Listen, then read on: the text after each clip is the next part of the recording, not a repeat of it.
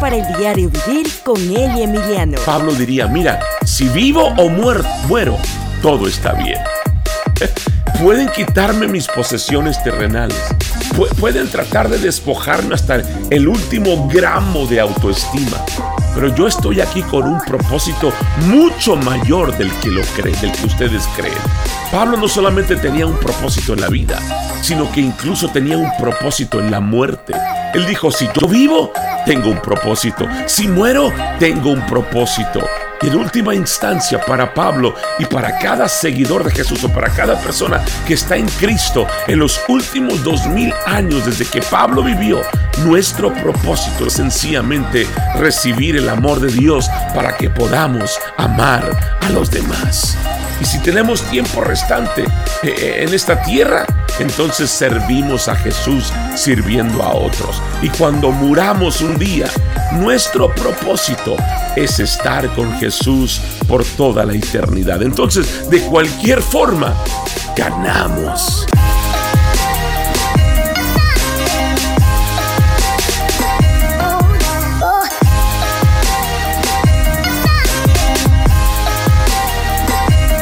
Hola y bienvenidos a otra edición más de este podcast llamado Gracia para el Diario Vivir con su amigo y servidor Ila Emiliano.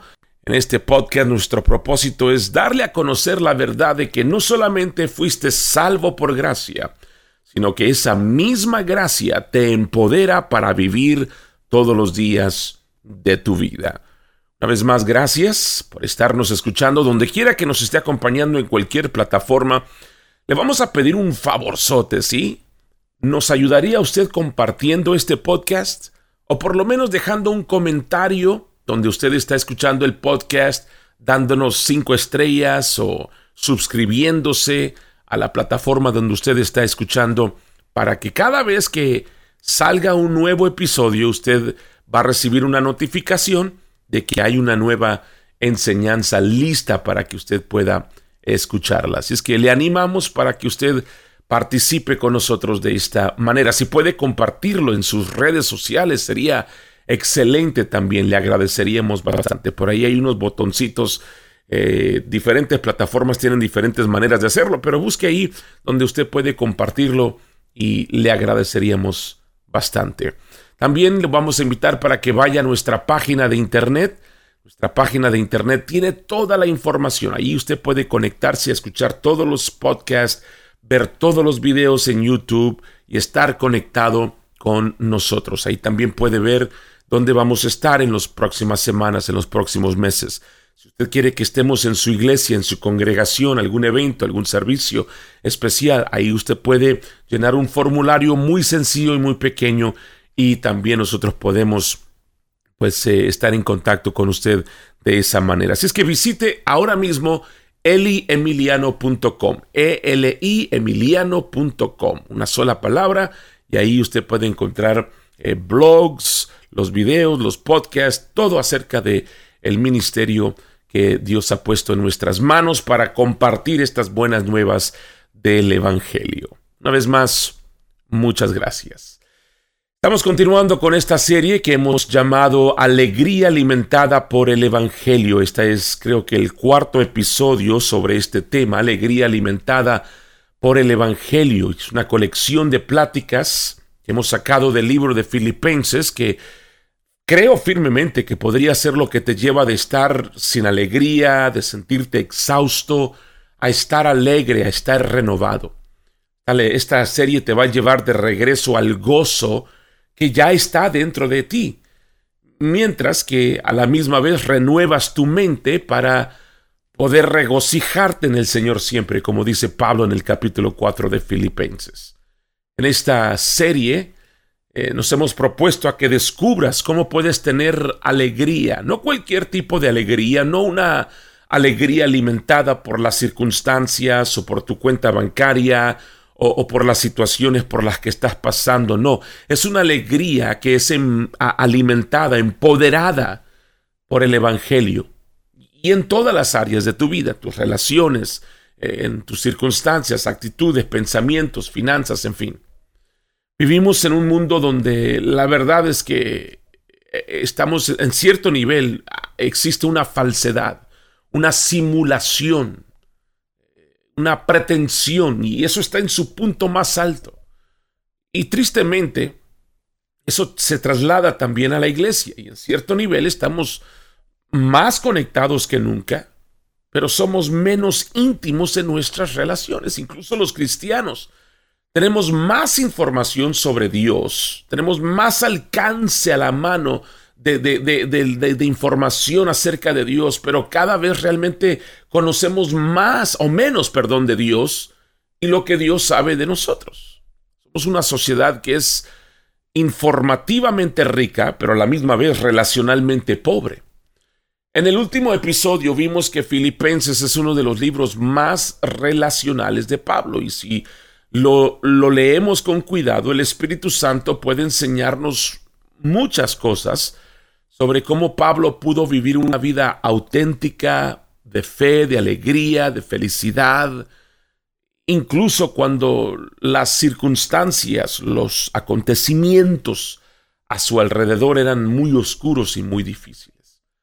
Una de las formas en que falsificamos nuestro caminar por la vida en esta cultura, especialmente eh, la cultura estadounidense, es, es fingiendo que somos más felices de lo que realmente sentimos. Nos gusta proyectar fortaleza, nos gusta proyectar unión, incluso si eso significa ser deshonestos o cautelosos sobre las, las luchas reales en nuestras vidas. Nos gusta utilizar los, los filtros como si estuviéramos tomando fotos en, en Instagram, ¿no es cierto? Y una de las trampas más comunes en las que caemos es el pensamiento que dice, ¿cuándo? Entonces.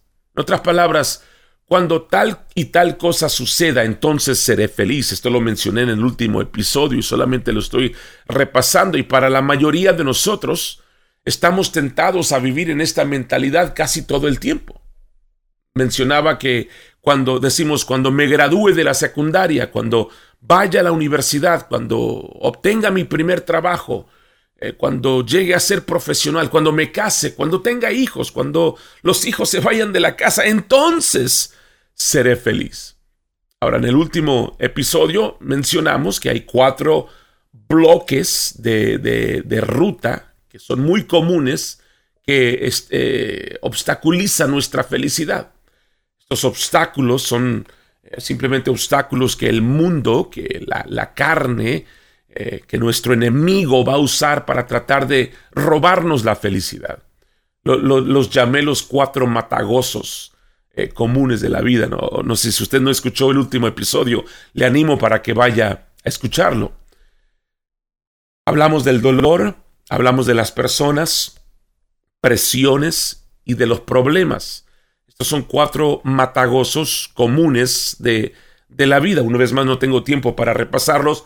Vaya a escuchar el último episodio. Y lo mejor del pasaje en el que nos encontramos hoy es que Pablo les habla de estos cuatro matagosos comunes de una manera muy práctica. Y, a través de Pablo tenemos un ejemplo de cómo podemos vivir como vencedores, victoriosos en la felicidad, en lugar de vivir como víctimas en la derrota. Eh, hace unos cuantos episodios mencioné que Pablo eh, está escribiendo este libro desde la prisión de Roma. De hecho, los últimos cuatro años de su vida antes de escribir esta carta han sido muy, pero muy difíciles para el apóstol Pablo. Él pasó dos años en una prisión de Cesarea por cargos falsos. Luego, mientras lo enviaban a Roma, naufraga en medio del mar Mediterráneo y termina varado en una isla desierta con otras personas más. Mientras que están ahí, descubre que, descubren que hay serpientes venenosas que, que viven en la isla y, y, por supuesto, a Pablo lo, muerden estas serpientes. Luego vienen a rescatarlo, lo, encarcela nuevamente en Roma por otros dos años con, con una guardia encadenado las 24 horas al día, siete días a la semana. Así que pone esto en perspectiva. Él está encadenado a un guardia romano, no tiene privacidad, se le considera como una captura muy importante y por lo tanto está bajo una vigilancia constante. Y en otras palabras, si Pablo hubiera querido amargarse, creo que cada uno de nosotros le daríamos un pase, le diríamos, sí, claro que sí, Pablo, desahógate. Porque desde una perspectiva humana, él tiene todas las razones para estar amargado. Él tiene todas las razones para, para sentirse infeliz, para sentirse deprimido. Y es en este contexto que realmente vemos el, el poder sobrenatural de Dios que Pablo está tratando de dar a conocer. Ahora, vamos a leer la, siguiente sección de esta carta. Nuevamente estamos en este libro de Filipenses, estamos pasando verso por verso, estamos en el verso 12 del capítulo 1. Quiero que, dice Pablo en el capítulo 1, verso 12, eh, y, y en adelante, dice, ahora quiero que sepan, hermanos y hermanas, que lo que me sucedió realmente sirvió para avanzar el Evangelio. Yo no sé usted, pero si yo soy Pablo y estoy pasando por un periodo de cuatro años como lo ha hecho Pablo, o sea, aparte de la gracia de Dios, yo no estoy pensando en el Evangelio. Yo estoy de mal humor, yo estoy nervioso, estoy con ansiedad, estoy dándome baños de lástima, diciendo, por favor, sáquenme de aquí, por favor, paguen la fianza, no merezco estar aquí. Pero Pablo continúa diciendo en el verso 13, y como resultado, ha quedado claro en toda la guardia del palacio y para todos los demás que estoy encadenado por Cristo. Y debido a mis cadenas, la mayoría de los hermanos y hermanas han vuelto a confiar en el Señor y se atreven aún más a proclamar el Evangelio sin temor. Así que Pablo en lugar de quejarse de la injusticia que está sufriendo, de alguna manera Él está facultando, Él está empoderando, alimentando por la gracia de la presencia del Espíritu. O sea, Él se está centrando en el hecho de que los guardias y los otros que están también eh, en la prisión están escuchando el Evangelio. y que lo que Él está pasando, el maltrato, eh, eh, lo que él está eh, atravesando, está comenzando también a animar a otros cristianos que están afuera para que ellos puedan difundir el Evangelio de Jesucristo con, con más pasión, con más auge, con más celo.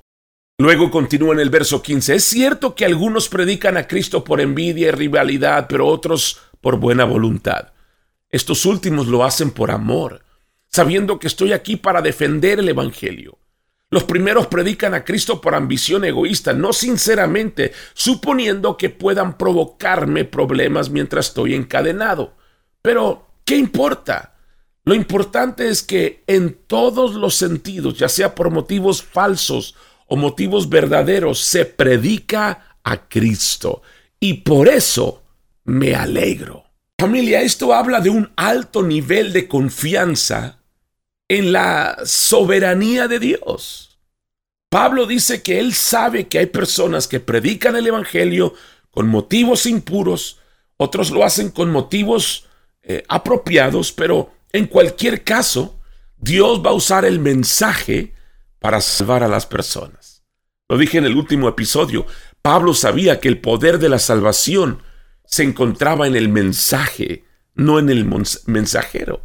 Y luego continúa diciendo, si yo, verso 19, 18 y 19, y, y continuaré regocijándome, porque sé que a través de sus oraciones y la provisión de Dios del Espíritu Santo de Jesucristo, lo que me ha sucedido resultará para mi liberación. Yo espero ansiosamente y espero no sentirme avergonzado de ninguna manera, sino que tendré el coraje suficiente para que ahora como siempre, Cristo sea exaltado en mi cuerpo. Vea esto, ya sea por vida o por muerte. ¡Wow!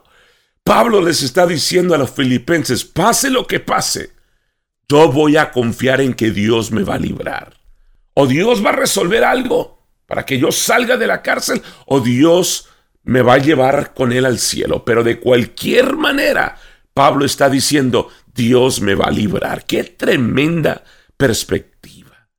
Familia, y esta es la esencia de, lo que hemos venido hablando. La gracia puede. La gracia puede. Pablo nunca podía vivir con esta perspectiva en su propio poder, con sus propias habilidades. La religión no puede darle a Pablo el poder de vivir de esta manera.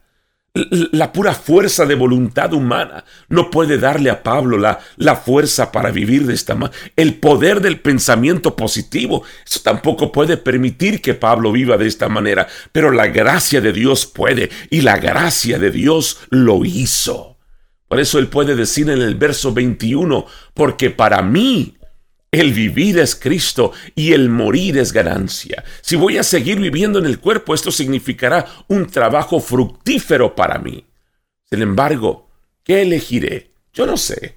Estoy dividido entre los dos. Deseo partir y estar con Cristo, que es mucho mejor, pero es necesario para ti que yo permanezca en el cuerpo. Convencido de esto, yo sé que me quedaré y continuaré con ustedes por su progreso y alegría en la fe, de modo que a través de mí, o, a través de mi estar con ustedes, su jactancia en Cristo Jesús abundará por mí. Entonces, Él está compartiendo con ellos que está seguro de que Dios lo va a reunir con los creyentes de Filipos. Pero supuesto, pero por supuesto dice, eh, yo no soy Dios, yo no sé 100%, yo solamente estoy caminando por fe. Y luego él sigue diciendo en el verso 27, pase lo que pase, compórtense de una manera digna del Evangelio de Cristo. Entonces, ya sea que venga a verte o solo escuche sobre ti en mi ausencia, sabré que permaneces firme en el único espíritu, luchando juntos como uno por la fe del Evangelio, sin ser asustados de ninguna manera por aquellos que se oponen a ustedes. Esta es una señal para aquellos que serán destruidos, pero ustedes serán salvos. Y eso lo hará Dios, porque les ha sido otorgado a ustedes en nombre de Cristo, no solo para creer en Él, sino también para sufrir por Él, ya que están atravesando la misma lucha que vieron que tuve y ahora escuchan que todavía tengo. Ahora, este pasaje es tan poderoso para mí y creo que para cada uno de nosotros, porque en otras palabras, está diciendo Dios, me estás diciendo que este es el tipo de gracia y el poder que tengo disponible. En otras palabras, no importa lo que me pase, no importa las luchas que yo pueda enfrentar, no importa los Goliaths que pueda eh, ser llamado a pelear, sin importar las circunstancias, estás diciendo que yo puedo enfrentar estas cosas con el mismo poder que lo hizo Pablo y la respuesta de Dios es sí. Mi gracia es suficiente para ti. Mi poder se perfecciona en la debilidad. Lo que le estamos diciendo a través de este programa. Usted tiene gracia no solamente cuando fue salvo, sino para el diario vivir. En otras palabras, cuando no tienes otra opción, cuando no tienes otra solución más que confiar totalmente en Dios, es cuando realmente puede Dios presumir en ti y a través de ti. Entonces, ya para terminar y la última parte de este podcast, vamos a, seguir descubriendo cuatro cosas que Pablo nos modela que pueden ayudarnos a llevar el fruto de alegría, no importando lo que estemos atravesando. Podemos tener realmente esa alegría alimentada por el Evangelio, empoderada por el Evangelio en cualquier circunstancia. En el último episodio dije que puedes ser alegre, eh, no importando si, no importando nada si, si ves que tus problemas o ves tus problemas desde el punto de vista de Dios. Luego vimos que tú puedes ser alegre si te niegas a permitir que otros controlen tu actitud. O sea, piense en la frecuencia con la que empoderamos a otros para que controlen nuestras actitudes. Y, en la siguiente sección de esta escritura, Pablo habla sobre diferentes tipos de personas. Sabemos que había personas que intentaban atacar su ministerio con, calumnias, con chismes, con, con críticas. Luego hubo personas que apoyaron su ministerio, personas que eran genuinamente amigos de Pablo. Otros estaban tratando de competir con el ministerio de Pablo.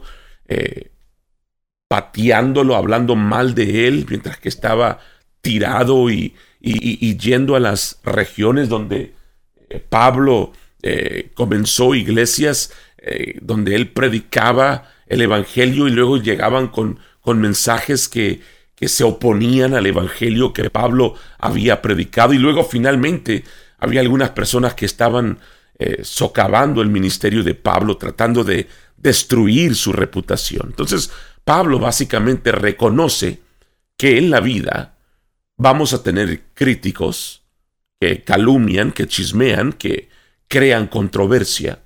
Vamos a tener competidores que sus enseñanzas, sus afirmaciones se, se desvían de las escrituras. Vamos a tener conspiradores que quieren patearnos mientras estamos abajo. Pero también habla que vamos a tener compañeros que son verdaderamente nuestros amigos en las buenas y en las malas. Y en varios momentos y estaciones probablemente tendremos todo este tipo de personas en nuestra vida. Has escuchado de la frase que dice, las personas lastimadas lastiman a las personas. Y eso es tan cierto. Cuando tienes un planeta lleno de personas lastimadas, puedes garantizar que vas a tener críticos, vas a tener competidores, vas a tener conspiradores, pero gracias a Dios que también vas a tener algunos compañeros en el camino.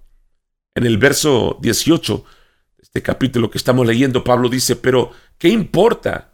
Lo importante es que en todos los sentidos, ya sea por motivos falsos o verdaderos, se predica a Cristo. Y por eso me alegro. A mí me encanta la actitud de Pablo. Él, dice, no dejaré que las acciones, no, voy a dejar que las opiniones o las tácticas egoístas de otros me desanimen. Si la gente me critica injustamente por lo que estoy haciendo, si la gente compite conmigo para obtener alguna ventaja sobre mí, si, si las personas conspiran para asegurarse de que yo falle, no importa. Yo voy a seguir centrándome en Jesús. Yo voy a seguir centrándome en los compañeros que me han dado, aunque sea poco lo que ellos me han dado y sean pocos los compañeros que yo tenga, yo voy a enfocarme en eso.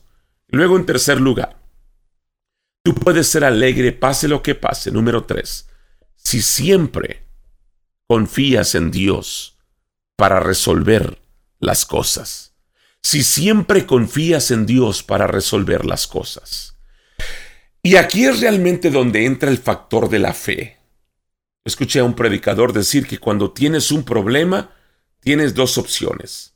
O puedes adorar a Dios o puedes preocuparte.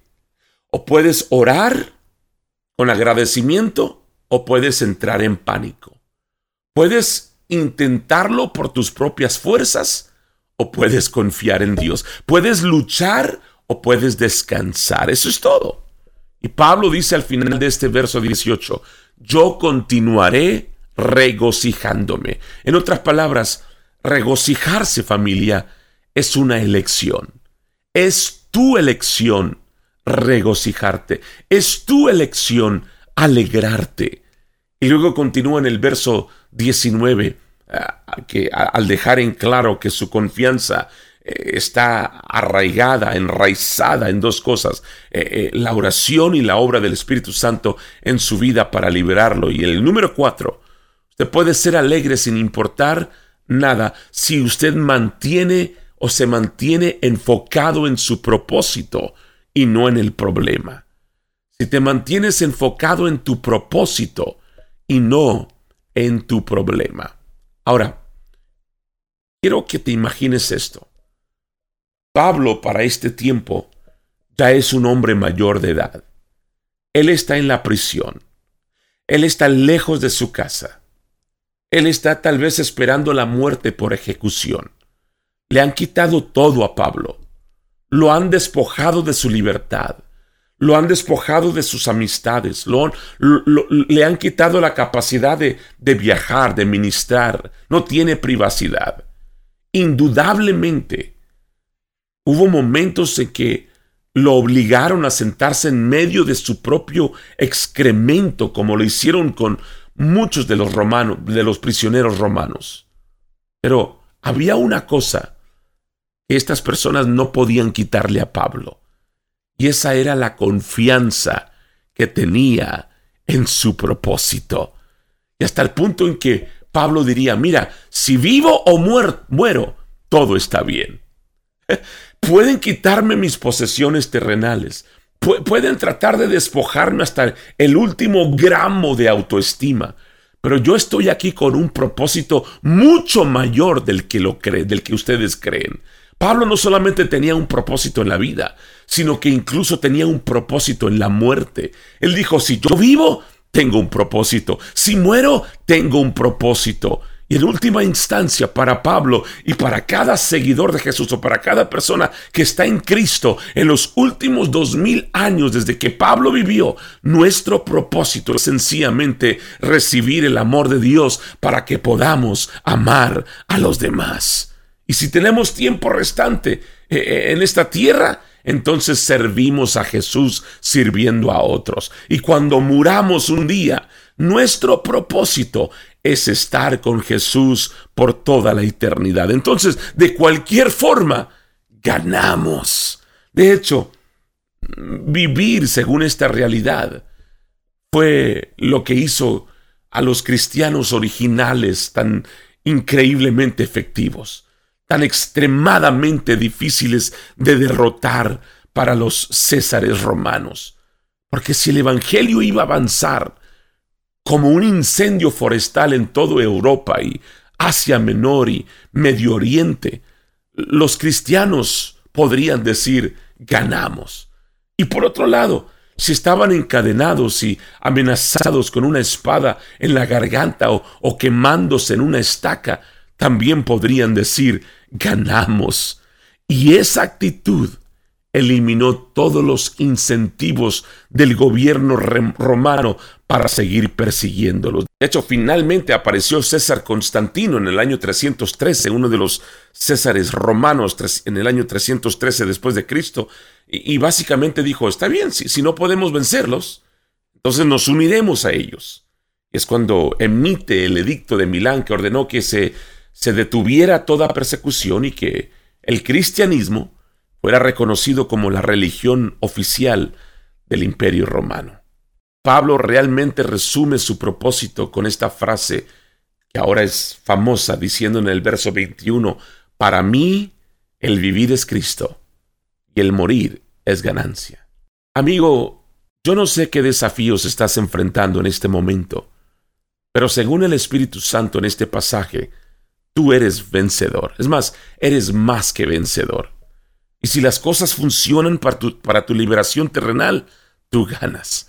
Y si las cosas no funcionan como tú esperas que funcionen, tú todavía ganas. Si tú eres un creyente, si tú eres un hijo de Dios por la gracia mediante la fe, tú eres más que vencedor en Cristo Jesús. Padre, gracias, porque a través de este ejemplo del apóstol Pablo, podemos ver que en ti somos ganadores, somos más que vencedores.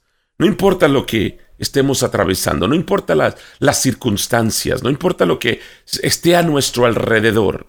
Señor, si nosotros confiamos en ti para resolver todas las cosas en nuestra vida, si nos mantenemos enfocados en nuestro propósito y no en nuestro problema, si ponemos nuestra mirada en ti, podemos decir como el apóstol Pablo, si yo vivo, yo gano porque para mí el vivir es Cristo.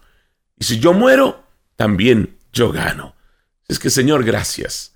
Gracias por esa seguridad, gracias por esa victoria, gracias porque podemos caminar en esa gracia todos los días. Tu gracia es más que suficiente, no solamente para nuestra salvación, sino para vivir todos los días de nuestra vida. En Cristo Jesús. Amén y amén. Muchas gracias por habernos acompañado en este podcast. Esperamos que esta enseñanza haya sido de, de bendición, de, ánimo, de inspiración, de motivación para su vida. Si este podcast le ha bendecido, háganos un favor y compártalo. Compártalo en su muro, deje un comentario en esta plataforma donde nos está escuchando, eh, denos cinco estrellas, mínimo cinco estrellas, eh, suscríbase a esta plataforma o este podcast para que la próxima vez que salga un podcast usted puede estar al tanto, usted recibirá una notificación de que hay una enseñanza nueva. Y luego también le invitamos a visitar eliemiliano.com. eliemiliano.com, ahí usted, usted tendrá acceso a todos los podcasts, todos los videos en YouTube, podrá conectarse con nosotros, podrá eh, ver dónde vamos a estar, leer nuestros blogs y también pues si quiere extendernos una invitación a su iglesia, a su actividad, también por ahí puede hacerlo. eliemiliano.com. Muchas gracias por habernos acompañado. Aquí estaremos en un próximo podcast muy pronto. Gracias para el diario vivir. Hasta la próxima y bendiciones.